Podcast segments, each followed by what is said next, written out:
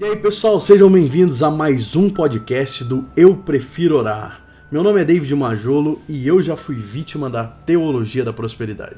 Olá, sou Carolina Moraes e teologia da prosperidade não é teologia.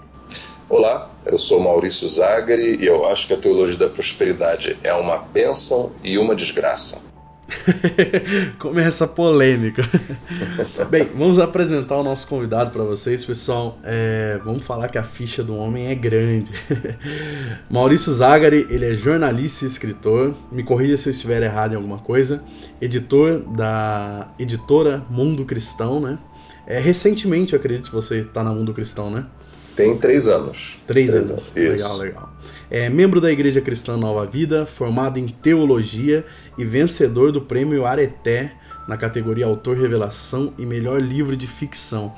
Eu até queria fazer uma menção neste assunto em específico. É, esses livros de ficção que você escreveu, você escreveu três livros, né? De ficção. Isso, isso. É, como é que foi a, a receptividade do público cristão a respeito desses livros? Foi muito boa, David. É, infelizmente, não existe no Brasil a cultura da literatura evangélica de ficção. Então, na verdade, essa, essa série veio para atender esse espaço. É uma história comprida, mas na verdade, assim, em resumo, a gente percebeu que os nossos jovens, principalmente, gostam muito de ler ficção, mas como não tem nada voltado para o público cristão, eles acabam lendo Harry Potter, Crepúsculo, né? E pegando algumas mensagens que vêm nas entrelinhas dessas histórias que não não são muito produtivas. Então eu decidi me dedicar a escrever esses livros, é, embora não sejam livros exclusivamente para jovens, mas tenham um, um enfoque bastante direcionado para eles, né, para responder às, ansiedades do jovem, do adolescente, do jovem. E foi muito legal. Assim, no Brasil, menos de 1% das obras publicadas é, por editoras cristãs são de ficção. Que inclusive é um tema que os jovens gostam muito, né? Não, sem dúvida. É, o, o, resultado de vendas dos livros fala por si só. Né? O Enigma da Bíblia de Gutenberg, os Sete Enigmas do Tesouro já passaram de primeira edição. Eu já confesso que eu não sei nem em que edição está agora, não tenho acompanhado muito de perto isso. Mas assim, a resposta que eu tinha, tenho tido dos jovens que leram é, é, chega a ser emocionante. É, eu, eu, tive há duas semanas em João Pessoa, fui, fui palestrar numa conferência numa igreja chamada Cidade Viva, e é uma igreja que tem uma escola. Eles são abriram uma escola de educação por princípios e os dois primeiros livros, o Enigma da Bíblia de Gutenberg e os Sete Enigmas e um Tesouro, eles foram adotados na, em sala de aula como leitura paradidática para os alunos. Então eu fui lá para fazer para palestrar numa conferência que estava acontecendo à noite e o pastor responsável me convidou, pediu que eu fosse de manhã para falar com os alunos que da escola. Então eu fui, quando eu cheguei lá tinham 300 alunos na minha frente.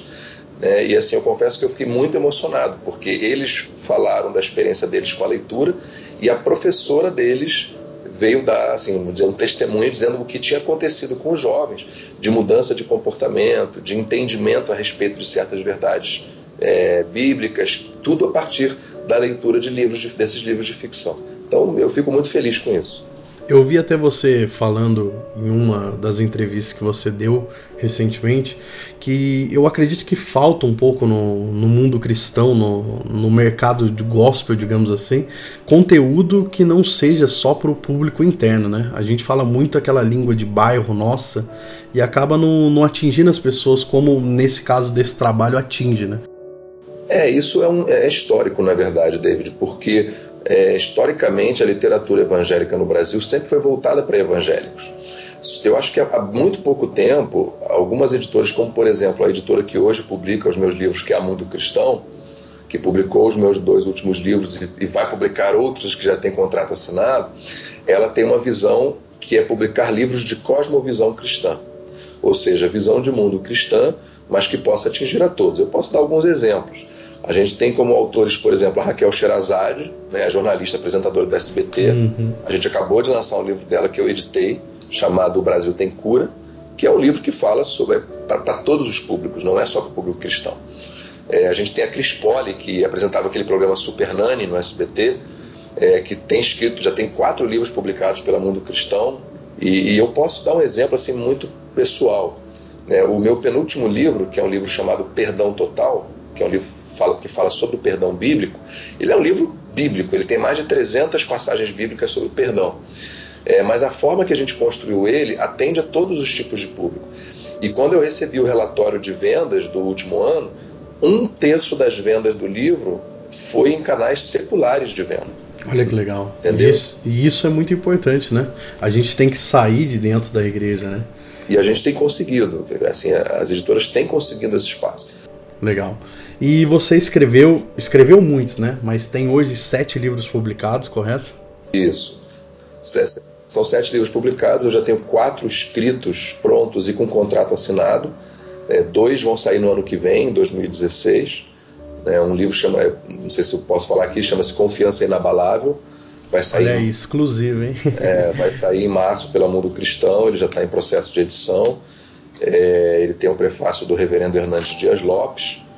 É, ele, vai, ele fala sobre como a fé consegue vencer os medos e as ansiedades.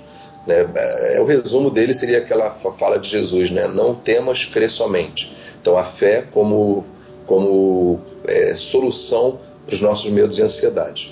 E no segundo semestre, né, a gente vai ter um livro sobre casamento chamado Perdão Total no Casamento, que tem o prefácio do pastor Josué Gonçalves. Eu tive essa Olha que legal. alegria de, de ele aceitar o convite para prefaciar o livro. Que legal. E é, no seu blog, né? O seu blog pessoal é apenas um. Quem quiser acessar, deixa o endereço aí pro pessoal.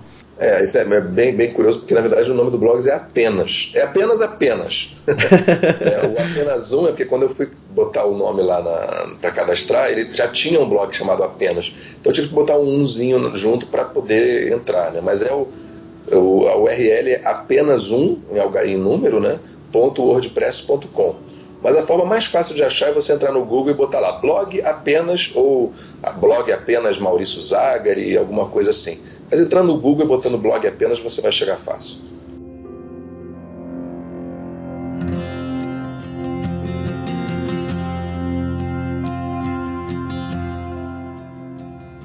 Maurício, o que é a teologia da prosperidade? Bom, teologia da prosperidade é uma, uma forma de se entender o cristianismo e a fé cristã é, por um viés herético. Né? A teologia da prosperidade ela surgiu, na verdade, ela vem de berço, o berço dela, a origem, a semente da teologia da prosperidade, são pensamentos de nova era. É, tudo começou com uma, uma mulher chamada Mary Baker Eddy, que fundou uma seita chamada Ciência Cristã, é, onde ela tinha muito aquela questão do pensamento positivo. Né? Você pensa em algo, você diz algo e aquele algo vai acontecer. né, pelo poder do seu pensamento, pelo poder da sua palavra. É, um cidadão chamado Essex Kenyon, é, que era um cristão, ele toma conhecimento dessa, dessa linha de pensamento e ele tenta trazer isso para o cristianismo. É o que a gente chama de cristianizar alguma coisa. Né? Então ele pega essa doutrina de nova era, né, o poder da palavra. Vocês vão lembrar de um livro que, ficou, que foi um blockbuster alguns anos atrás chamado O Segredo, né? que falava sobre a lei da atração, ou seja, se você fala algo de fato e você deseja aquilo, você vai atrair essa coisa para a sua vida. O que é uma bobagem, isso não existe. Não adianta eu querer muito ter uma Ferrari falar eu vou ter uma Ferrari, a Ferrari vai aparecer na minha garagem. Seria muito bom se fosse assim, né? Não é assim, isso não é, é engraçado que, é, até você falando agora, a gente percebe que a teologia da prosperidade, na verdade, ela não surgiu de uma teologia, né? Ela surgiu de um estudo, pode até se dizer espiritual, mas de uma outra religião que se encaixa entre elas tantas outras que colocam a afirmação como parte do, do cerne da religião, né? Aquilo que você afirma, você tem que estar em paz de espírito, em paz consigo mesmo e colocar as coisas boas para fora para que elas se realizem, né? Então, não, na verdade, acredito que por aí a gente já pode começar a debater se isso é uma teologia, né? Olha, do que se chame de teologia, né? É, é, é porque quando você fala de teologia, você tem é, até mesmo dentro da teologia, o, o, o estudo da, da, do, das heresias. Né? Você tem, por exemplo, a apologética. Né? A apologética ela é uma, uma linha da teologia que justamente estuda as heresias, estuda argumentos contra as heresias. Então, dentro de uma visão ampla, você pode dizer sim que a teologia da prosperidade é uma teologia no sentido de que ela tenta entender Deus de um certo viés. O grande problema é que é uma, são, as doutrinas que compõem a teologia da prosperidade são heréticas, né? são completamente apócrifas e alienígenas ao cristianismo. É, então, nesse sentido, eu particularmente tenho um pouco de, de dificuldade de chamar de teologia, porque não é o estudo de Deus propriamente dito, é o estudo de uma visão equivocada da fé e de Deus. Então, sim, pode-se dizer que é uma teologia, mas é uma teologia herética. Tá? Entendi. E você falou do Ezek Canyon, é, depois dele, que até ele ainda não. A teologia da prosperidade não foi tão difundida. Mas aí surgiu um sujeito chamado Kenneth Hagin, né? Exatamente. Que trouxe à tona isso para dentro da igreja evangélica nos Estados Unidos, né? E é. começou a popularizar um grande número de materiais a respeito desse tema, inclusive, né? É, exatamente. O Hagin ele foi um pastor que percorreu várias denominações religiosas até ele se firmar com o chamado Instituto Rema, né? onde ele advoga essas questões todas dessa esse pensamento de nova era dentro do cristianismo e ele é considerado assim o papa dessa teologia porque embora o S. Kenyon tenha sido o cara que trouxe esse pensamento para dentro do cristianismo é, o Kenneth Hagin se encantou com esse pensamento do Kenyon e ele começou a divulgar com a criação do, do Instituto Rema, com, uh, escrevendo uma ampla literatura sobre, sobre isso. Tanto que hoje, se você for nas principais denominações religiosas é, ditas evangélicas aqui no Brasil que seguem a teologia da prosperidade, você vai encontrar um monte de livros do Kenneth Hagin é, nas suas livrarias. Né? É, e ele é uma pessoa muito controversa, né? É, foi durante toda a sua vida. Né? É, ele, como todo falso profeta, ele disse que ele recebeu uma grande revelação né, e descobriu que tudo se pode obter de Deus desde que você confesse em voz alta, nunca duvidando da obtenção da resposta, mesmo que as evidências indiquem o contrário. Dois, dois mil anos depois da Bíblia, ele recebeu a revelação que conclui a Bíblia. Então seria mais ou menos isso. Exatamente. Então ele, ele acredita que é aquela coisa da confissão positiva, né? Que quando você fala, eu tomo posse disso em nome de Jesus, eu declaro isso, eu decreto isso. Tudo isso faz parte da heresia da, da confissão positiva que está é, entranhada na teologia da prosperidade. E é engraçado como ela se popularizou muito rápido, né? Muito. Acredito, acredito que o principal motivo pelo qual a teologia da prosperidade ganha tanto espaço e tão rápido é porque ela promete, né? Ela promete muita coisa pra gente, na verdade, muito mais do que o que Deus promete por si só. A teologia da prosperidade, ela basicamente promete uma vida de regalias. Você vai ter dinheiro, saúde, paz o tempo todo e quem não tem é porque não conhece o poder da palavra, o poder do nome de Jesus e não toma posse da vitória. Seria mais ou menos este o, o parâmetro da visão dentro da igreja. Né? É, e principalmente quem não consegue, segundo eles, é aquele que não tem fé o que é um pensamento extremamente perigoso, porque você está jogando culpa nas costas da pessoa. Então eu vou lá, eu chego na loja da Ferrari, eu imponho as mãos sobre a Ferrari e falo, eu tomo posse em nome de Jesus e eu decreto que essa Ferrari vai ser minha. Só que eu não vou receber essa Ferrari. Né, isso, não, isso não funciona. Então aí eu não, não recebi. Aí o que, que vão falar? Ah, você não recebeu porque você não teve fé o suficiente. E aí eu vou sentir culpa. Eu vou começar a ter crises existenciais e crises de fé. Porque afinal eu sou um cidadão de segunda classe, espiritualmente falando, porque minha fé não é grande o suficiente, e a culpa é minha porque eu não recebi, não é de Deus. E aí você começa a gerar, gerar uma multidão de pessoas doentes espiritualmente, né? porque não conseguiram uh, obter aquilo que tiveram por culpa própria. É o que advoga essa, essa heresia. Né? Basicamente, a culpa que Cristo tirou, eles devolvem para a pessoa. O que acontece de ruim na sua vida volta a ser meritocracia. Né? Exatamente. Nós temos aquilo que merecemos e quem não tem é porque não merece.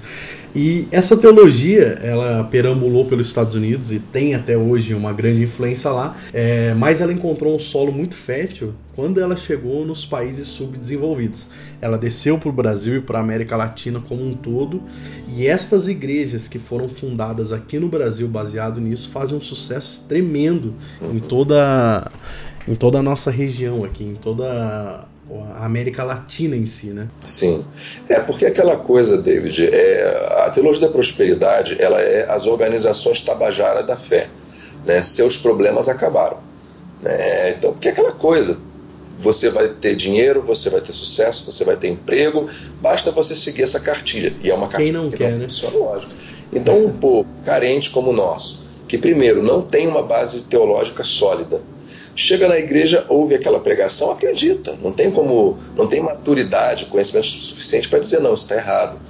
Então você enche uma igreja de pessoas que não têm um conhecimento teológico suficientemente forte para isso, e uma, diante de uma doutrina que diz, olha, você vai ter tudo o que você quiser, você vai, você está desempregado, você vai ter emprego, você está doente, você vai ter saúde, é, teu filho está nas drogas, ele vai ser resgatado, tudo desde que você faça isso, isso e isso. Lógico que um povo carente como o nosso vai abraçar isso como uma boia salva-vidas para sua vida.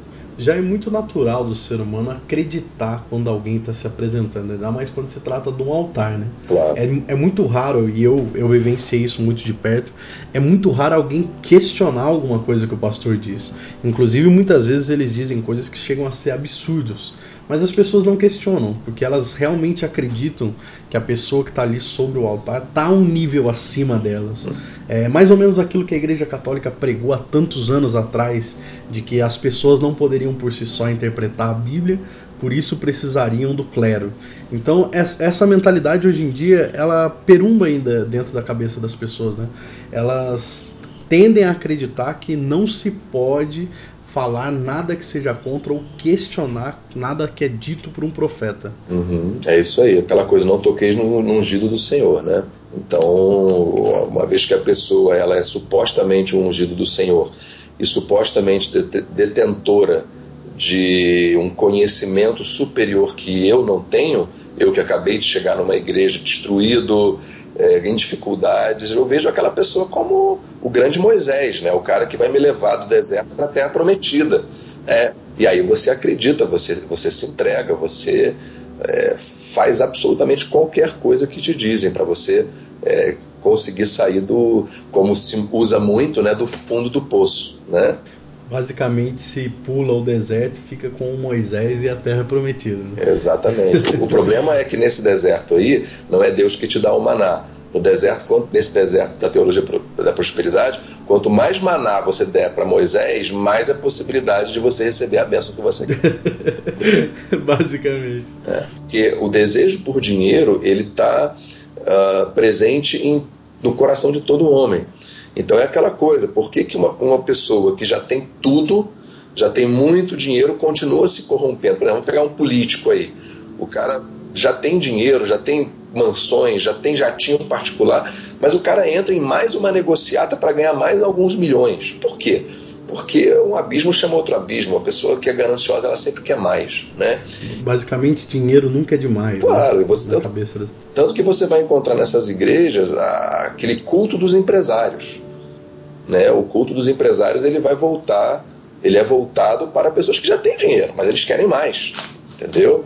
Então, na verdade, sim, a teologia da prosperidade ela tem alcançado um solo fértil em países em desenvolvimento, junto às populações carentes. Mas não pense que é exclusividade, não. Você vai encontrar muita gente rica que vai atrás disso porque quer mais.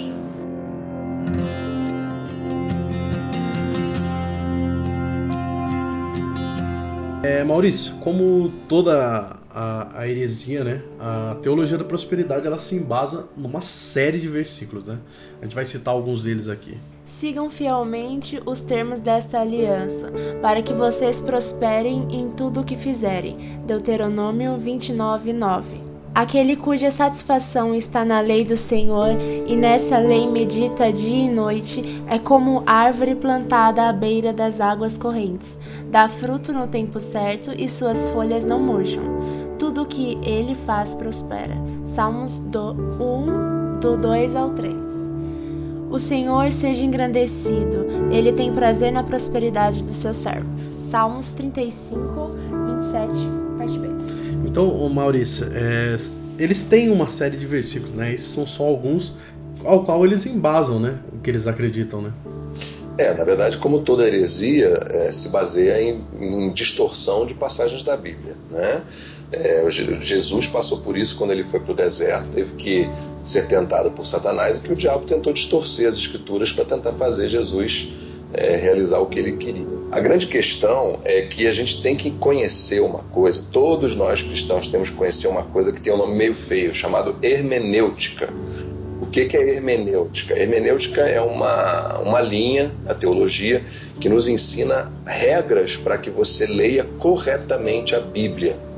É, infelizmente, essa, essa questão é, que vocês mencionaram, né, os versículos que a Carolina leu, é, quando você pega um versículo isolado e tenta tirar daí um ensinamento, uma doutrina, você está passando por cima de todas as regras corretas de entendimento da Bíblia, que são as regras de hermenêutica. E eu posso citar duas aqui principais, que são nada. Você não precisa fazer seminário teológico para entender o que eu vou falar, é muito simples. Primeira regra: você nunca pode pegar um versículo isolado do contexto. É uma frase é, sem entender o que, que vem antes, o que, que vem depois, quem escreveu, quem falou isso, para quem, em que contexto histórico. Se eu escrevo uma carta para minha esposa e eu boto assim: meu amor, muitas pessoas estão falando coisas erradas. Dizem, inclusive, que Deus não existe. Eu escrevi para minha esposa dentro de um contexto que é uma situação histórica do nosso momento. E aí eu falo o que essas pessoas estão dizendo. Aí se você pega só essa minha frase final, Deus não existe, você pode dizer, Maurício Zagari falou que Deus não existe. Por quê? Porque você desprezou o contexto em que essa frase está escrita. É, então é a mesma coisa. Por exemplo, eu vou dar um exemplo do primeiro versículo que a Carolina leu. Sigam fielmente os termos desta aliança para que vocês prosperem em tudo o que fizerem. Deuteronômio 29, 9.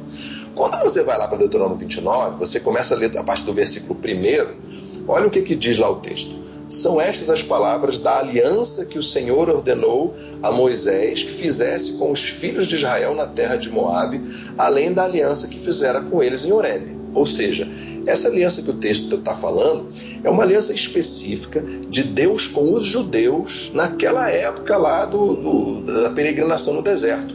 Não tem absolutamente nada a ver com a nossa nova aliança nos dias de hoje. Então, sigam fielmente os termos desta aliança, sigam primeiro, sigam vocês, judeus, não eu, não eu, Maurício Zagari, hoje, não você que está nos ouvindo. Os termos desta aliança não é a nova aliança em Cristo, é a aliança daquela época, lá no deserto, feita na terra de Moab, entre Deus e Israel. Não tem nada a ver com a gente, para que vocês prosperem tudo o que fizerem. Então você não pode pegar esse versículo e usar para a nossa vida hoje. É completamente é, surreal você fazer isso. As pessoas têm esse hábito, né, de tirar a coisa do contexto e aplicar para o dia de hoje só aquilo que convém. Né? Tem muita coisa do Velho Testamento que o pessoal abomina, por exemplo, a, a lei do olho por olho, dente por dente, ninguém quer seguir, ou para a parte da circuncisão. Essas coisas foram tiradas, mas outras coisas que falam de bênçãos e promessas, o pessoal Isso. quer, né? É, o sacrifício do cordeiro, a arca da aliança, o santíssimo, nada disso é praticado, mas como é que pode a pessoa separar só as bênçãos dessa época e tirar o resto, é né? Falta, Na verdade, falta ela... de conhecimento, né? O que Jesus falou, errais por não conhecer, porque não, conhece, não conheceis as escrituras nem o poder de Deus. Como a gente, que não basta, David, a gente ler a Bíblia. Ler a Bíblia não basta a gente se converte, começa a ouvir o, o, pastor dizer: tem que orar e ler a Bíblia, tem que orar e ler a Bíblia, tem que orar e ler a Bíblia. Não basta. Você tem que orar e estudar a Bíblia. Porque se você lê algo na Bíblia, mas não conhece, não tem entendimento sobre aquele algo, você não vai saber o que se está dizendo. Inclusive, o apóstolo Paulo fala isso a Coríntios ele diz que a Bíblia deve ser exortada e estudada. Né? Ela não é um livro apenas para você abrir quando tem necessidade. Não. É um livro que você realmente deve se aprofundar. Né? Não, não, isso, isso é uma, uma loucura. É aquela coisa da teologia da caixinha de promessas, né? Você puxa um versículozinho ali, ah, isso aqui é o que os deuses, os oráculos têm a me dizer hoje. Não funciona assim. Né? E, e, são passagens isoladas do Antigo e do Novo Testamento também. Eu posso dar um exemplo que eu acho que eu considero clássico, esse exemplo, que é o do carcereiro de Filipos. Quando uhum. vira para ele e fala assim: crê no Senhor Jesus e será salvo tu e tua casa.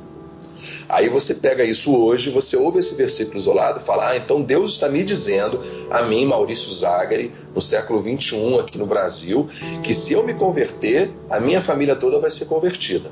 Só que aí você vê o teu filho é, morrer nas drogas sem se converter, o seu pai falece estando na Umbanda, é, o seu irmão é, morre e, e, ele era espírita e, e não se cumpriu essa promessa. Então a Bíblia é mentirosa? Não.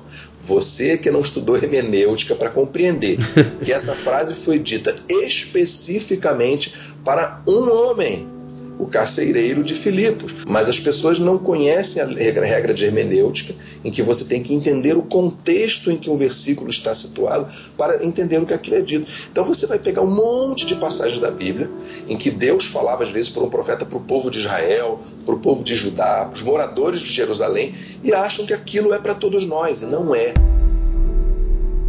A gente vê isso em toda a Bíblia, né? É, inclusive, é como achar que todo cristão vai ser rei Davi, todo cristão vai ser Salomão. Na verdade, cada um teve uma história, cada um teve um caminho, né? Deus é específico a cada pessoa, né? Sim, sim. É, eu acho que essa regra é fundamental. Você entender qual é o momento em que o versículo está tá, tá inserido. E, e, também é aquela coisa, por exemplo, você falou, ah, porque o Davi falou isso, Salomão falou aquilo, Paulo diz tal frase. Só que tem uma segunda regra de hermenêutica que ela não pode nunca ser esquecida. Você não pode pegar um versículo único e criar uma doutrina em cima desse versículo. Você tem que pegar todos os versículos, todas as passagens da Bíblia que falam sobre aquele assunto e compreender o princípio bíblico por trás daquilo. Eu vou dar um exemplo para vocês. Eu vejo muito isso no Facebook nas redes sociais. Cristãos se comportando com agressividade tratando pessoas que não são cristãos, com sarcasmo, com palavras duras, com deboche, é, tratando pessoas que elas consideram hereges como se fossem assim os gladiadores numa, numa arena. E aí eu falo assim, meus irmãos, vocês estão sendo agressivos. Né? Aí pega, vem o cantor famoso e fala um, uma, um pensamento errado num vídeo do YouTube e eu vejo todos os meus irmãos em Cristo batendo nesse cantor famoso, falando que ele é um herege, que ele é um desviado, que ele é isso, que ele é aquilo, e eu não vejo uma alma sequer dizer, meus irmãos, ele foi mal discipulado, ou ele não foi discipulado. Vamos orar por ele, vamos cuidar dessa vida, vamos Exato. levar esse irmão com mansidão, com amor, com graça ao entendimento. Então, quando você vai ver esse comportamento, sabe o que, as pessoas me respondem, David? Ah, porque hum. Jesus, ele lá no, no, no, templo, ele derrubou os barracos dos, dos cambistas. Então Jesus não é, ele, ele era assim também, ele era impetuoso, ele era agressivo. Isso é um absurdo. Jesus manda a gente dar outra face, Jesus manda não devolver é, mal com mal, devolver o mal com bem. Deus nos manda, Jesus nos manda andar a segunda milha, deixar a capa. É, Jesus nos manda ser manso.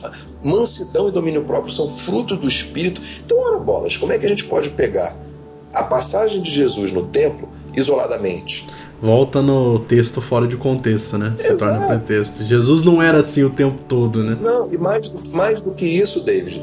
Primeiro, é, nós não podemos achar que aquilo que Deus faz nós podemos fazer. Por exemplo, Deus não se ira, Sim, claro. Mas ele manda que o sol não se ponha sobre a nossa ira. Exato. Deus não tira a vida de pessoas, Deus não mata as pessoas, não é Deus que tira a nossa vida. Agora, dez mandamentos, não matarás. Então, aquilo que Deus faz, pelo fato de Deus fazer, não me dá o direito de fazer também. Nós não somos Deus, né? Nós não somos Deus. Então, eu pegar o que Jesus fez no templo e dizer, ah, não, isso me dá base para eu fazer isso também, isso é um desconhecimento hermenêutico bíblico atroz, é um absurdo. E cria o quê?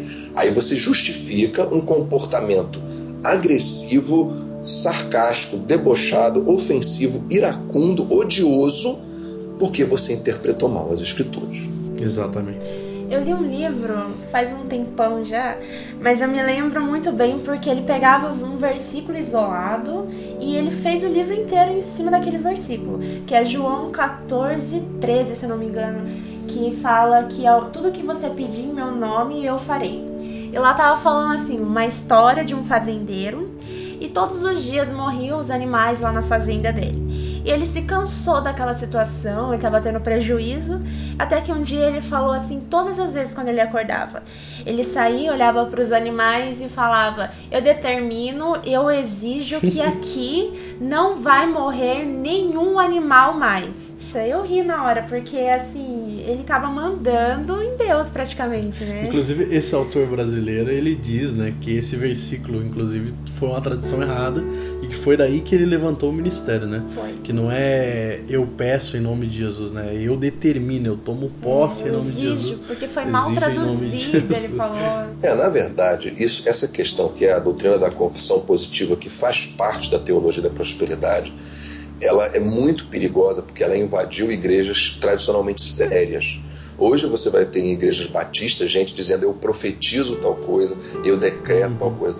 E aí eles se esquecem que Deus ele é soberano. Quando Jesus nos ensina a orar, ele fala que nós devemos pedir segundo a vontade de Deus. Exato. É, Eu vou dar um exemplo prático disso, bíblico disso. Quando Jesus está no Getsemane para ser entregue, para ser preso, torturado e morto, ele fala: Senhor, Pai, afasta de mim este cálice, se possível for, e aqui eu estou parafraseando, se possível for, porém, que faça-se a tua vontade. Então, aí eu pergunto: primeiro, Jesus não tinha fé? Ele tinha fé. No entanto, ele ora como nós devemos orar, segundo a vontade soberana de Deus. Jesus não chegou e falou assim: Pai, eu determino que esse cálice seja afastado de mim. Não, porque isso contrariaria a vontade de Deus. E ele poderia, né? ele fala que se ele quisesse, ele mandaria ordens e viria uma, é, legiões de anjos para salvá-lo dos, dos seus daqueles que o prendem, né? Exato. Os soldados romanos. Ele não faz isso, porque Jesus sabia que ele veio para cumprir a vontade divina. Então nós não podemos dar ordens a Deus. Isto é um entendimento errado, perigosíssimo, porque as pessoas estão abraçando isso, estão dando ordens, estão determinando aquilo que Deus não sanciona.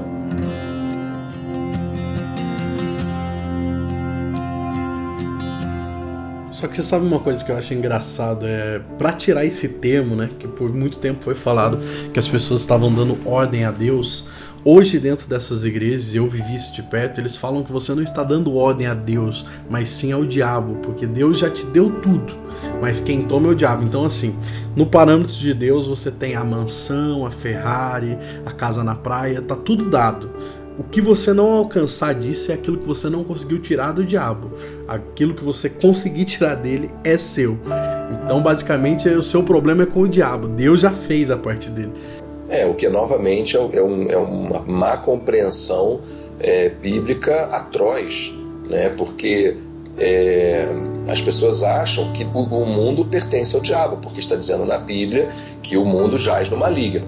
Só que Exato. quando você vai lá em Deuteronômio 10 e 14, diz assim: Eis que os céus e os céus dos céus são do Senhor teu Deus, a terra e tudo o que nela há. Tudo o que existe no universo material e espiritual pertence a Deus. Sabe, o diabo, é- é- as pessoas têm essa mania de achar que o diabo ele tem um, está no mesmo patamar de Deus, como se Deus e o diabo disputassem um cabo de guerra. E elas não compreendem que o diabo é inimigo dos homens, não de Deus. O diabo está muito Exato. abaixo de Deus. Não, não existe, gente, comparação entre o poder de Deus e o poder do diabo. Quando você vai estudar demonologia na Bíblia, né, você vai ver que, que os demônios imploram para Jesus. Né? O diabo obedece. Jesus, quando ele mandava essa coisa de, de- que faz parte de determinados rincões de igreja da teologia da prosperidade, de ficar batendo papo, entrevista com o demônio, né? É, Jesus, a Bíblia diz que Jesus com uma palavra mandava o, o diabo se manifestava, um espírito demoníaco se manifestava e falava assim: cala-te e sai. Acabou. Uhum. É assim que Deus trata o diabo: cala-te e sai. Tudo o que o diabo faz depende da autorização de Deus. Ele não tem autonomia para fazer nada. Veja a história de Jó, veja a tentação de Jesus no deserto. Sabe, a gente tem que parar com essa história de achar que o, que o diabo ele é onipotente. Inclusive, é, é, eu acho engraçado como esses pastores vão arranjando caminhos que até mesmo na história de Jó eu já ouvi pastores adeptos da teologia da prosperidade dizerem que Jó só sofreu o que sofreu porque pecou. Daí eu falei, mas poxa, onde está o pecado de Jó, né? Não. E ele dizia que Jó tinha medo. Mas Sim. eu falei, mas peraí, quem não tem medo? É, dizer que Jó passou por isso, pecou, é porque não leu o livro de Jó. Não leu o Exato. livro de Jó, porque essa era a acusação dos seus amigos. Né? Ele, ele faz humildade sofá, falavam isso. Você está assim porque você pecou. E o tempo inteiro Jó está dizendo: não, não é por isso. Então, quem fala que Jó passou por isso porque ele pecou é porque não leu o livro de Jó. Exatamente. É. Inclusive, é engraçado que eles usam partes do que os amigos de Jó falaram para pregar. Ah, então tá vendo? Ó, porque Jó pecou aqui, ó, tal pessoa falou.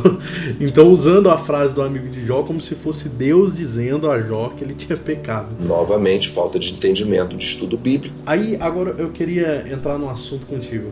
É, você acha que a maioria dos pastores, principalmente aqui no Brasil, que falam dessa teologia, vamos dizer assim, dos pastores mais conhecidos, você acha que eles sabem o que estão fazendo? Eu acredito que existem aqueles que de fato acreditam no engano e aqueles que usam por esperteza, porque a teologia da prosperidade é uma excelente maneira de você tirar dinheiro das pessoas. É muito eficaz, né? É, porque você, na verdade, você não vira para a pessoa da sua igreja e fala assim: dê é, uma, faça o seu sacrifício, dê a sua oferta de sacrifício no asilo mais próximo, no orfanato mais próximo e, e veja se Deus não vai abençoar o teu negócio. Não, é sempre o sacrifício na igreja. Exato. É, a, é sempre na igreja. O, o, que nós temos que, o que a Bíblia diz é o, o, o nosso dízimo deve ser levado à casa do tesouro. E até isso já existem controvérsias. Né? Exatamente. Não vou entrar por esse caminho porque a discussão aqui não é sobre o dízimo.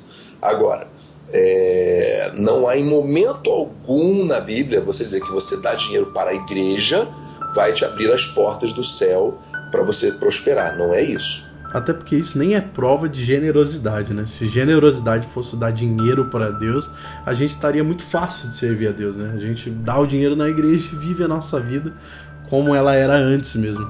É, não, é novamente uma distorção bíblica que muitos usam para arrecadar dinheiro e fazer fortuna né? Para muitos é conveniente. Ah, eu creio nisso e que bom que acontece isso. Para outros não, para outros é, é, ignorância mesmo e vão seguir porque creem, e para outros é pura pilantragem.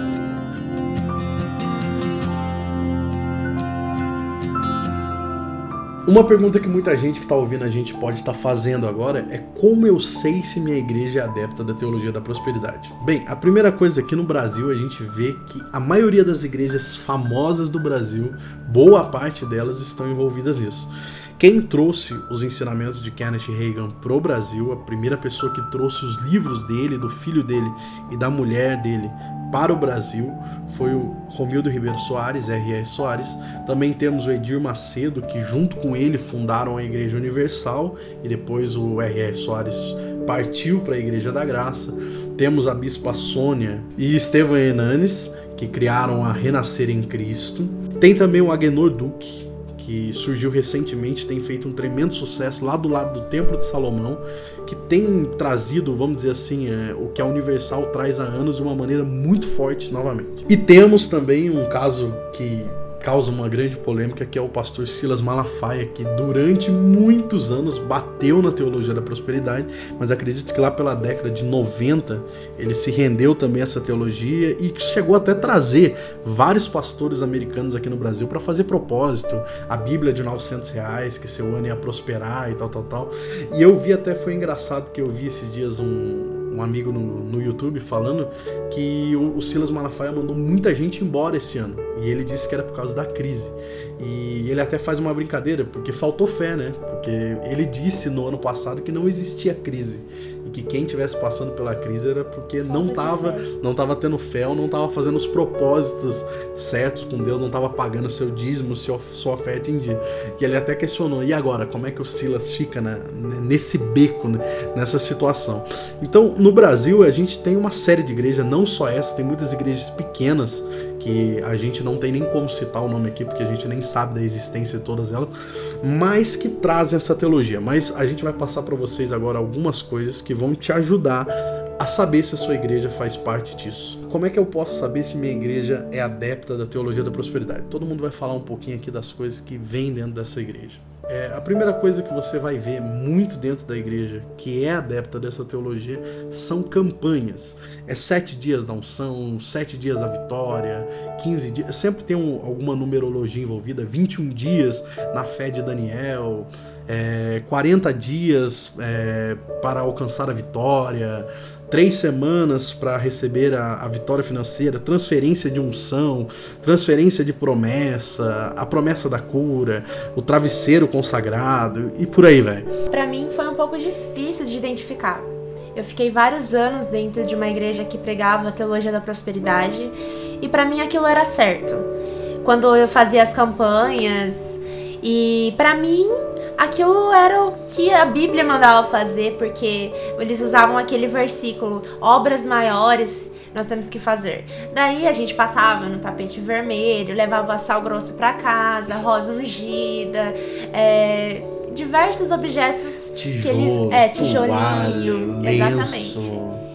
Diversos objetos assim que eles oravam, falavam que tinha não sei quantas orações, que oraram meses para aquilo lá, e eu acreditava.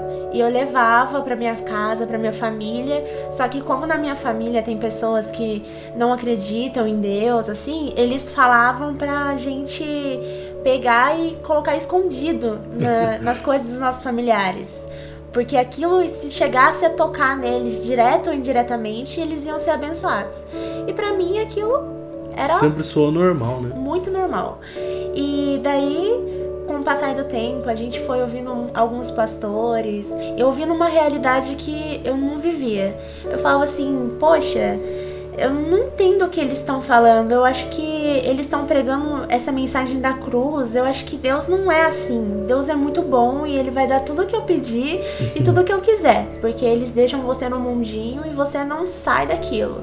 É só CD deles, material de, de mídia deles e você não. Inclusive, isso é muito interessante, né? Porque você não tem acesso a nada de fora, né? Não. Eu lembro que quando a, quando a gente participou disso, a gente não podia nem levar um livro sequer de um pregador Sim. de outra igreja para dentro da igreja, né? Olha, é, eu tenho uma visão que mais do que a gente identificar o que, que a teo- essas igrejas apresentam, a gente tem que buscar entender o que, que a boa, é, a sã doutrina apresenta. Eu vou até usar um exemplo que é bastante conhecido, que nos Estados Unidos, como é que eles treinam profissionais, por exemplo, que trabalham em bancos ou que lidam com o dinheiro no dia a dia, para reconhecer uma nota falsa, né? Porque assim, nota falsa, você vai ter milhões de maneiras de fazer uma nota falsa. Agora, a nota verdadeira, a nota de dinheiro verdadeira, ela só tem um- uma, uma maneira de fazer, é aquela que a Casa da Moeda faz. Né? Então, eles não ensinam os profissionais, os caixas de banco, essas pessoas, a reconhecer uma nota falsa. Elas ensinam a conhecer em profundidade como é a nota verdadeira. Porque uma vez que você conhece a nota verdadeira de dinheiro, quando você bater uma- o olho na nota falsa, você vai reconhecer que tem algo diferente do verdadeiro ali. Então eu acho que a gente na, na- na- na teologia, na fé, a gente tem que fazer a mesma coisa. A gente, mais do que procurar as características da heresia, porque a teologia da prosperidade é uma das heresias que acontece. A gente tem muitas Exato. nosso redor. É. Eu acho que a gente tem que buscar conhecer o que é a sã doutrina bíblica. Porque quando a gente conhece a sã doutrina bíblica, aí qualquer coisa que esteja diferente, ela você vai identificar como uma heresia. Por exemplo, né, a sã doutrina bíblica ela prega a renúncia de si mesmo. Jesus disse: né, se alguém quiser vir após mim, né, outras traduções falam: se alguém quiser acompanhar-me. O que, que significa acompanhar Jesus, ir após Jesus? Significa ser cristão.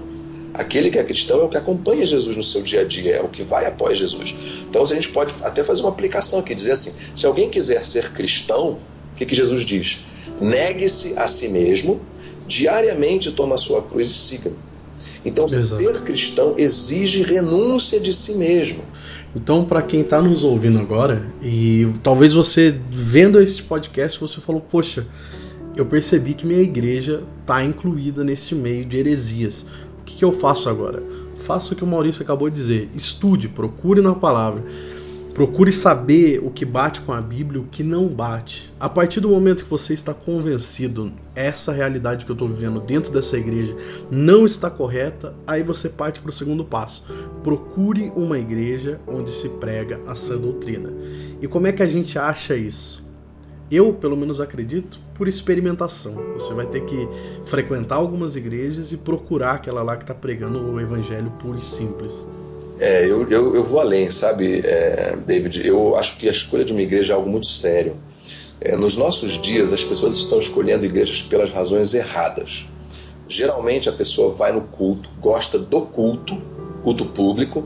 Ah, como o culto é bom, eu vou frequentar essa igreja. Ah, o pregador é bom, ou o louvor é muito animado, o louvor me agrada. Então, pelo culto, pela liturgia do culto, você escolhe a igreja. Só que igreja, gente, é muito mais do que o culto público. A igreja vai muito além do culto público. Então, você primeiro, primeira coisa que eu diria, descubra qual é a teologia que essa igreja segue. Se é uma igreja que valoriza a teologia do Antigo Testamento, eu vejo igrejas que têm, celebram festa das cabanas, é uma coisa de doido, né? Coisas que foram abolidas com Cristo sendo celebradas hoje em dia, valorizando símbolos judaicos, né? A menorá, aquele candelabro, é, coisas que não tem nada a ver com a nova aliança. Até porque o culto público dessas igrejas, que são adeptas de heresias em geral, eles tendem a ser até mais divertidos, né? Porque eles fazem festa, fazem várias coisas para estimular as pessoas, né? Exato. Você tem que isso não, basta. Você tem que conhecer como é a teologia dessa igreja. Você tem que saber quem é o líder desta igreja. Qual é a história de vida do teu, teu pastor? Ele é um homem que é, se enquadra no que a Bíblia diz sobre uma pessoa que, que deve ser um, um líder religioso. É, como ele lida com isso, eu acho fundamental. Existem pastores que não são pastores são Exato. bons evangelistas, são bons teólogos, são bons mestres, são bons palestrantes, mas não são pastores. Pastor tem que pastorear. Pastor é aquele que ama pessoas, ama gente, que gosta de gente, que cuida de gente. É claro, por exemplo, uma igreja grande, com uma grande quantidade de membros, o pastor não pode estar junto dos membros o tempo inteiro. Mas o que, que ele faz? Ele designa outros pastores para o auxiliarem nesse trabalho. Né? Então você tem que ter gente que apacente o rebanho. O trabalho mais importante do pastor, acredito que seja fora do púlpito e não em cima dele propriamente. Eu não tenho a menor dúvida quanto a isso, David.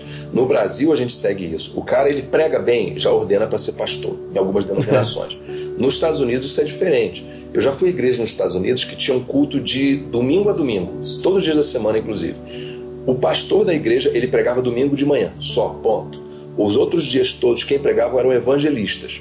Por quê? Porque eles se dedicavam exclusivamente à pregação, como a Bíblia diz, que são os dons da, da, da, que, que, nós recebemos. Existe o ministério, o dom de evangelizar, né, de pregar bem, de ensinar. Como assim tem o dom do mestre também, que sabe ensinar bem.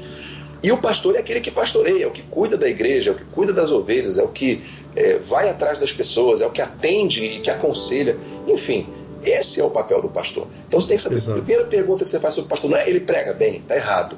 É ele cuida bem das ovelhas.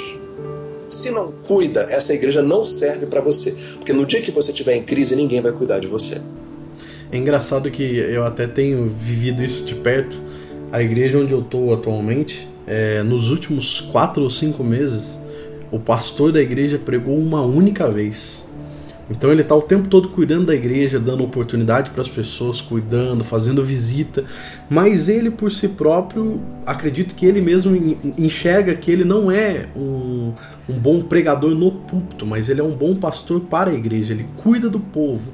Pregar, ele deixa com que outras pessoas deem o sermão e ele divide entre várias pessoas da igreja que têm essa capacidade de desenvolver um bom sermão, mas isso não faz dele um mau pastor, pelo contrário, faz dele um ótimo pastor. Né? Sim. Porque ele está cuidando do que é importante, ele está cuidando das ovelhas. Né? Claro, claro, fundamental. Você tem hoje denominações não igreja, denominações cujos líderes são mestres, por exemplo.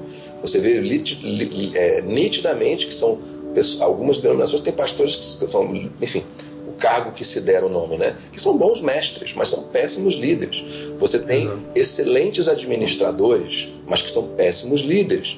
Você tem excelentes pregadores, que são péssimos líderes. Você tem igrejas, denominações que são lideradas por teólogos por mestres, por excelentes professores, pessoas que escrevem ou escreveriam livros maravilhosos, mas que não sabem liderar uma igreja, ou não, não sabem pastorear um, um rebanho, no caso de uma igreja local. E isso está errado. Problema tem sido a guerra pelo púlpito, né? As pessoas têm guerreado para alcançar o púlpito. É, quem vai estar tá lá na frente? Quem vai ser o cara que vai estar no cartaz da igreja? É, existe muito. Eu não, aquela coisa, novamente, não vou especular é, o coração de cada homem. Né? Mas a gente sabe que existe isso, né? Às vezes é o, é o poder, é as, são as facilidades que isso proporciona. Às vezes a pessoa acha até que ela foi chamada para um determinado cargo. Eu não acho que seja sempre má fé. Uhum, não, eu, estou aqui nessa posição porque Deus me colocou aqui. Será que foi Deus? Né? Às vezes ela acha que foi Deus, mas ela visivelmente é um péssimo líder para aquela igreja, para aquela denominação. Deve, poderia estar exercendo seus dons e talentos muito melhor se estivesse em outro lugar. Né? É, mas não, está ali por motivos até bem, é uma pessoa bem intencionada, eu não acho que haja maldade no coração de todos eles, mas não reconhece que não foi chamada para aquilo, sabe? E por causa disso está exercendo muito mal o seu chamado pessoal e está prejudicando todos os seus liderados. Exatamente. E Maurício, como que a gente pode recomeçar assim de uma maneira correta depois de saber tudo isso? É porque normalmente a pessoa toma um choque, né? Passou por isso muito de perto. Você, quando você descobre que tudo aquilo que você acreditou, talvez desde criança, como no meu caso, é, você acaba tomando um choque. Olha, isso te, te machuca, né? É, a, me a melhor maneira de você recomeçar é do zero sabe? É, para você reconstruir uma cidade, você tem que botar ela abaixo. Né? Hum. Vamos botar tudo abaixo e vamos começar tudo de novo.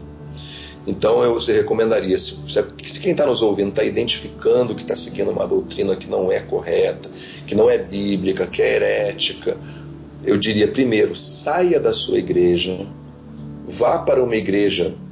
E às vezes existe aquela questão, ah, eu sou pentecostal. Gente, é, os dons do Espírito Santo, e eu falo como pentecostal, eu sou um pentecostal, mas você não precisa estar numa igreja que você fique berrando e dizendo glória a Deus, aleluia o tempo inteiro Exato. no culto. É, os dons podem ser exercido, exercidos em silêncio. Eu sou membro, a minha igreja local, por exemplo, que é uma igreja pentecostal, ninguém se levanta no meio da pregação para interromper o pastor para profetizar. Uhum. Porque Deus não faz isso, Deus não interrompe a pregação da sua palavra para profetizar. Eu não acredito nisso, a Bíblia não me dá base para crer nisso. Mas Deus manifesta é, os dons, as pessoas chamam as outras num canto, num momento oportuno. Olha, Deus me mostrou isso assim, assim, assado. Então tem que se compreender como exercer os dons. É, e às vezes a pessoa não quer, não, porque essa igreja não tem poder. Eu, eu, acho muito engraçado isso, né? Porque eu, eu, falo como pentecostal, né? Ah, não, essa, nessa igreja não se manifesta o poder de Deus. Porque essas pessoas que foram mal ensinadas, elas associam o poder de Deus a muita movimentação na igreja, a hum. gritos, a manifestações sobrenaturais. Gente, vou fazer uma pergunta. Deus está onde? Jesus falou: é, Eis que estou convosco todos os dias até a consumação dos séculos. Jesus está conosco quando? Todos os dias. Né? Então ele está comigo hoje, amanhã, depois, com você também. Onde dois, três estiverem reunidos em meu nome, eu estarei ali é, no meio deles. Eu, Carolina, Davi, estamos reunidos em nome de Jesus aqui, não estamos? Sim. Então Jesus está aqui conosco, eu posso afirmar Exato. isso. Não depende de eu sentir nada, de eu sentir a presença de Deus, de eu sentir um arrepio. Eu sei que Deus está conosco porque Ele afirmou tal coisa. E como Ele afirmou tal coisa, eu sei que Ele está presente, ok? E aí eu te pergunto: é possível Deus estar presente em algum lugar e o poder dele não estar presente? Deus vem aqui, a Deus está aqui nesse momento, mas olha só, eu vou deixar o meu poder lá no céu agora um pouquinho e vou me manifestar ali no meio. É possível isso? Não. Então, se Deus vai numa igreja, se numa igreja tradicional, histórica, silenciosa, duas ou três pessoas estão reunidas em nome de Deus, Deus está ali presente no meio deles, porque ele disse isso. E se Deus está presente, o poder dele está presente. Então o problema não é se o poder de Deus está ou não presente. O problema é que nós não entendemos o que é o poder de Deus. Exatamente. A gente quer sempre sentir alguma coisa. Né? Não, nada mais errado do que isso. Né? Às vezes eu, eu, eu ouço isso, eu, eu sinto muita pena. Ah, eu não senti a presença de Deus. Ora, Jesus disse: Eis que estarei convosco todos os dias até a consumação dos séculos. Ou, como diziam outras traduções, até o fim dos tempos. O fim dos tempos já chegou? Não. Todos os dias é só domingo ou segunda, quarta e sexta? Não.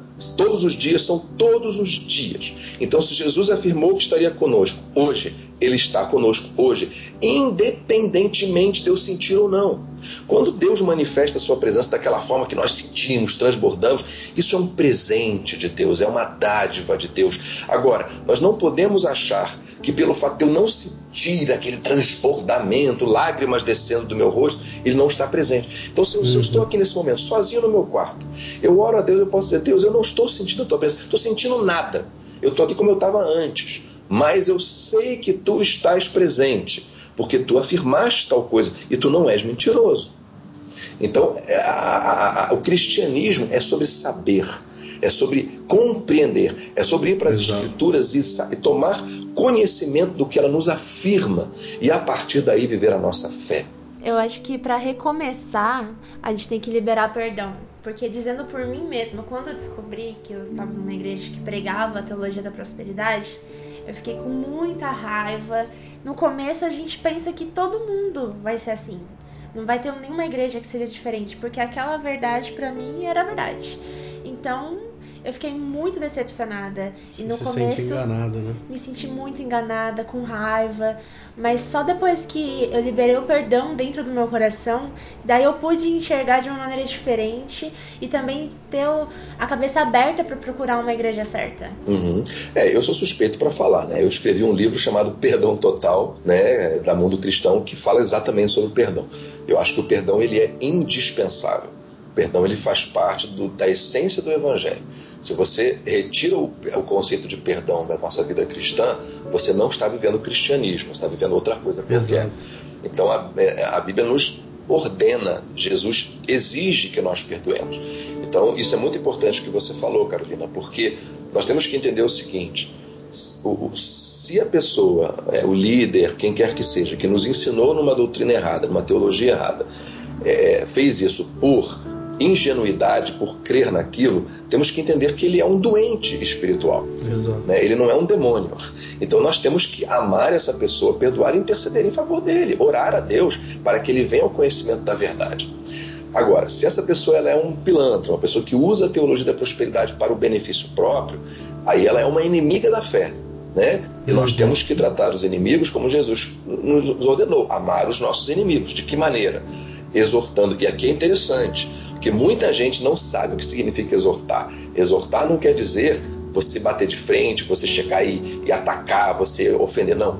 Exortar, o sentido da palavra exortar é encorajar. Então, você, ao exortar uma pessoa, você está encorajando essa pessoa a ir para o caminho da verdade. Então, nós temos que procurar com amor, com graça, com paciência, com domínio próprio, sem nos tornarmos agressores ou ofensores, nós temos que nos dirigir a essas pessoas e apontar com amor e diálogo o que está errado. E se ela não quiser abraçar, orar por ela, para que Deus tenha misericórdia e compaixão dessa vida. Na verdade, isso é até interessante que você falou, que essas pessoas, mesmo os que fazem de propósito, só fazem porque não conhecem a graça de Deus, não foram alcançados pela graça de Cristo. Porque se a pessoa é alcançada, ela não vai conseguir fazer isso. Então essa pessoa também precisa que, com que alguém fale para ela qual é o caminho da verdade, né? A gente costuma a, a julgar muito pela ótica humana. Claro que o que a pessoa está fazendo é depravado, mas isso é uma prova viva de que ela ainda não tem a salvação também, né? É, naturalmente. Eu acho que nosso papel sempre é proclamar a verdade para que as pessoas que estão nos mais variados é, tipos de erro, seja falta de conversão, seja o não entendimento da palavra, que ela seja, que, que ela chegue a alcançar a luz. Né? O nosso papel é, é ser embaixadores do reino, refletir a luz de Cristo por meio da nossa vida e por meio das nossas palavras. Exato. Então, esse é o nosso papel. E vale lembrar também que a gente não é a favor da teologia da miséria. Que a gente acha que tem, não tem que ter nada, né? É. Não é exatamente assim, né? Pelo menos na, na minha cosmovisão, eu acredito que não é uma questão de que Deus não vai te dar nada. A questão é de que dinheiro não é importante para Deus. Então, se ele der ou se ele não der, para ele não faz diferença. Exatamente, é exatamente isso. A gente tem que lembrar o que Jesus falou no Sermão do Monte. Né? O nosso tesouro não pode estar, nosso coração não pode estar nas riquezas do mundo, no tesouro material. Nosso coração tem que estar na eternidade, nas coisas do espírito. Né? A gente tende a hipervalorizar nossa vida material, lembrando que a gente vai viver aqui 70 anos, 80 anos na Terra. E a eternidade são 4 trilhões de 4 trilhões de 4 trilhões de 4 trilhões de anos. Uhum. Então a gente não pode achar que Deus hipervaloriza aquilo que vai nos dar um benefício temporal aqui, muito rápido. A Bíblia se refere à nossa vida na Terra como uma sombra que passa, como um vento, como uma neblina, né? como um Exato. sopro. Nossa vida é muito tênue. Agora, o que importa são os valores eternos. E dentro dos valores eternos, dinheiro não tem valor. Não tem. É, o, o, a importância do dinheiro nessa terra é nos sustentar é, é, ajudar a manter a obra de Deus, é proclamar Cristo e, que, e aquilo que está lá em 1 Coríntios capítulo 10, versículo 31. Quer comais, quer bebais, quer faz, fazer qualquer outra coisa, fazei tudo para a glória de Deus. Essa é a finalidade de tudo. O dinheiro, o dinheiro foi criado pelo homem e para o homem, né? Na verdade, Deus não tem nada a ver com isso. Quando Deus instituiu Davi rei, não é para que Davi fosse o homem mais rico ou quando deu a Salomão o, o conhecimento, não é para que ele fosse o homem mais rico, que ele construísse o maior templo. Isso não tinha nada a ver com o propósito de Deus. Em momento algum Deus fala que deu a eles o que deu para que fossem ricos. A intenção de Deus era abençoar o povo, levando até conhecer a verdade, conhecer a Deus, conhecer os preceitos de Deus. Na verdade, Deus não tem em momento algum na palavra nada a ver com o dinheiro. Né? Não, tanto que quando, quando o, o, o templo de Salomão é construído, é, que era aquela era uma pujança muito grande, uh, com muitas, muitas riquezas no templo de Salomão, você vê que depois, quando o povo desobedece, né, um pouco antes do cativeiro da Babilônia, o que, que Deus permite? Que o templo seja destruído, saqueado. Então a preocupação de, de Deus não estava com o templo em si, com as riquezas do templo, estava com o coração do povo que ia para dentro do templo, entende? É, a preocupação de é aquela coisa, né? Eu não quero sacrifício, eu não quero isso aqui, não importa. Importa é a obediência, é o coração de vocês, é o relacionamento com vocês. É isso que Deus espera de nós. E Maurício, para a gente encerrar, é, você como um escritor, que tipo de leitura você recomenda para essa pessoa que acabou de se deparar com essa realidade e quer ter um, uma base para entender o que está acontecendo, qual é o verdadeiro cristianismo? Que, que, que essa pessoa pode consumir de conteúdo? Existem muitas, muitos livros muito bons. É, eu posso dar algumas recomendações. Primeiro, você tem que ver qual é a editora que está lançando esse livro. É uma editora séria, cada editora tem a sua linha editorial. Então, analise a editora. Eu sou suspeito para falar porque eu, meus livros são publicados pela Mundo Cristão. Né? É, os meus quatro primeiros foram pela editora No Domini e os meus dois últimos e os meus próximos livros serão pela Mundo Cristão. Agora, existem muitas editoras sérias, por exemplo, a Vida Nova é uma editora muito séria, a Agnus é uma editora séria, a CPAD tem uma boa literatura para quem é do quem é pentecostal. Você tem a Fiel para quem acredita em calvinismo, tem livros muito muito corretos publicados pela pela Fiel. Agora, existe alguma, alguma boa literatura. Tem, para facilitar, se você me permite, David, no meu blog tem um, um, um post onde eu listo 10 livros, que são, o post é os 10 melhores livros cristãos. É, você pode entrar no blog apenas bota no Google Blog apenas e bota lá no search 10 livros cristãos. E você vai achar uma lista de livros que eu indico. Que na verdade eu acho até que o título está mal escolhido, eu escolhi mal. Não são 10 melhores, mas são 10 livros indispensáveis para você começar a ler boa literatura. O meu último livro, que foi publicado agora em maio passado, chama-se O Fim do Sofrimento. É, e ele fala, porque essa questão, muita gente vai para a teologia da prosperidade buscando solucionar o seu sofrimento. Né? É aquele slogan que está na porta de muitas igrejas: pare de sofrer. Então eu, eu escrevi um livro falando sobre como de fato nós podemos lidar com o sofrimento de uma perspectiva bíblica. Tanto que o título Fim do Sofrimento ele é um duplo sentido. É o fim no sentido do que o homem procura, o homem procura o fim, o término, a extinção do seu sofrimento, mas quando Deus permite que um, um filho seu sofra, ele está prestando atenção no fim, no sentido de finalidade. Qual é a finalidade uhum. desse sofrimento? Qual é o propósito desse sofrimento?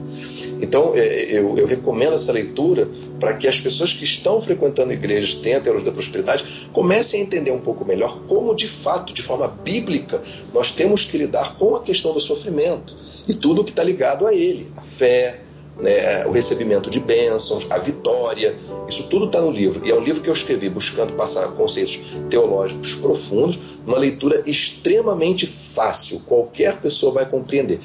Eu vou deixar aqui o link no post, pessoal, para você que está ouvindo o podcast aqui. Depois acessa o post aí, eu vou deixar todos os links daquilo que a gente está falando, inclusive o link do blog do Maurício, onde vai ter essa lista aí dos 10 livros.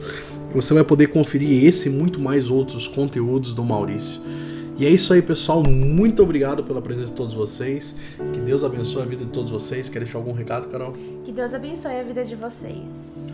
É, eu queria deixar aberto aqui, se alguém quiser tirar alguma dúvida sobre teologia da prosperidade, quiser, eu, eu evito tratar temas muito específicos.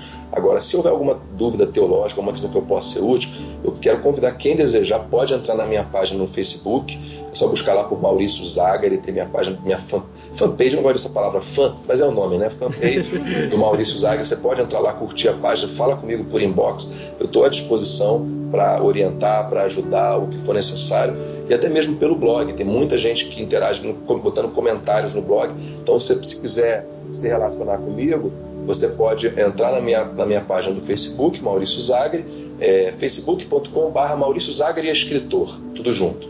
Ou no meu blog, blog apenas, e a gente pode trocar ideias, interagir. Eu estou aqui para ajudar no que for necessário.